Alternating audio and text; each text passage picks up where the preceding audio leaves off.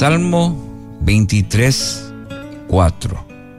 Aunque pase por el valle de sombra de muerte, no temeré mal alguno, porque tú estás conmigo.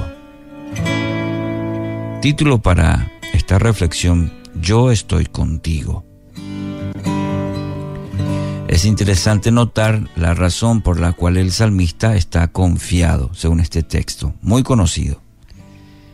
No es la esperanza de que las circunstancias cambien, tampoco la idea de que puede tener una vida sin complicaciones ni dificultades. Al contrario, el salmista se da cuenta que hay una buena posibilidad de que le toque caminar por el valle de sombra, de muerte. La fortaleza de su postura frente a, este panorama, sin embargo, es que tiene convicción de que el Señor estará con él aún en las peores circunstancias. ¿Se ha detenido usted alguna vez a meditar en la cantidad de veces que el Señor dice, yo estoy contigo? Los pasajes bíblicos donde encontramos un montón de veces esta frase parecen tener todos algo en común. Y cada uno describe una situación que infunda, que, que, infunde temor, o que en este caso para estos personajes en la Biblia infundían temor en ellos, en cada protagonista de estos acontecimientos. Por citarle algunos, Jacob. Jacob, por ejemplo, tenía miedo de volver a casa porque su hermano había jurado darle muerte. El Señor lo visitó y le dijo, yo estaré contigo. En Génesis 31, 3. Otro personaje, Moisés, llamado a volver a Egipto, sintió también temor. Temor porque creía que el faraón procuraba su muerte. El Señor le dijo, Éxodo 3:12, yo estaré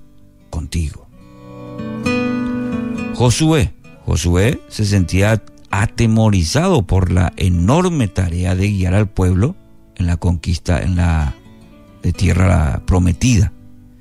El Señor le habló diciendo, mira que te mando que te esfuerces y seas valiente, no temas ni desmayes, porque Jehová tu Dios estará contigo, donde quiera que vayas. Josué 1.9.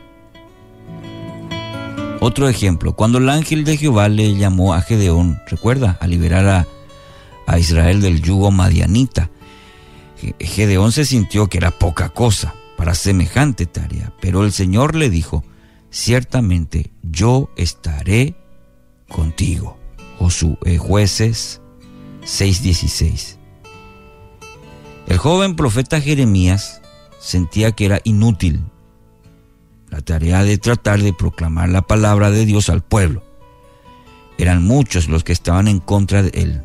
Y el Señor le recordó, Jeremías 1.19, pelearán contra ti, pero no te vencerán, porque yo estoy contigo.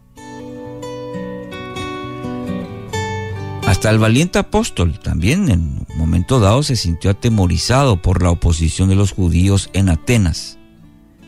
Y por medio de una visión de noche, el Señor le dijo, no temas, sino habla y no calles, porque yo estoy contigo. Hechos 18:9.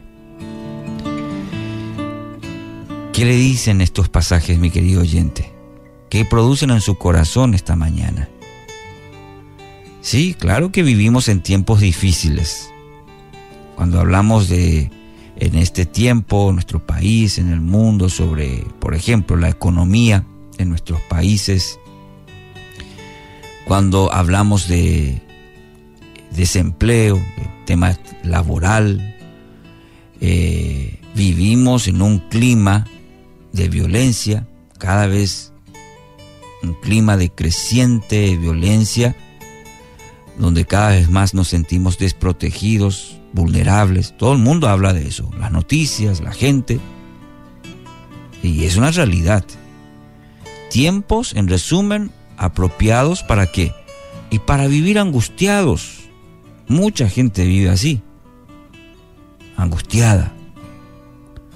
Qué hermoso entonces en este día recordar esta afirmación confiada del salmista, que aunque eh, estaba ahí a sombras de muerte, como dice,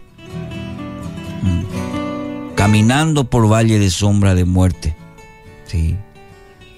Entonces, recordar y decir, tú, Señor, estás conmigo. Tu Padre Celestial está contigo. Este tiempo de crisis tiene un valor enorme para los que deseamos cultivar una vida de mayor dependencia de Él.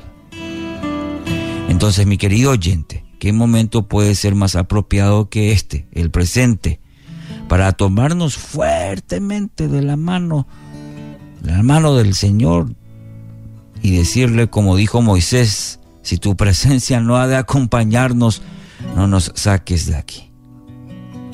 Muchas veces no le sentimos, no le vemos, pero Él está, está con nosotros, Él está contigo. Así que quiero decirte con, por medio de esta palabra, para vos que necesitas esta palabra, vamos, adelante, sin temor alguno, porque el Señor está contigo.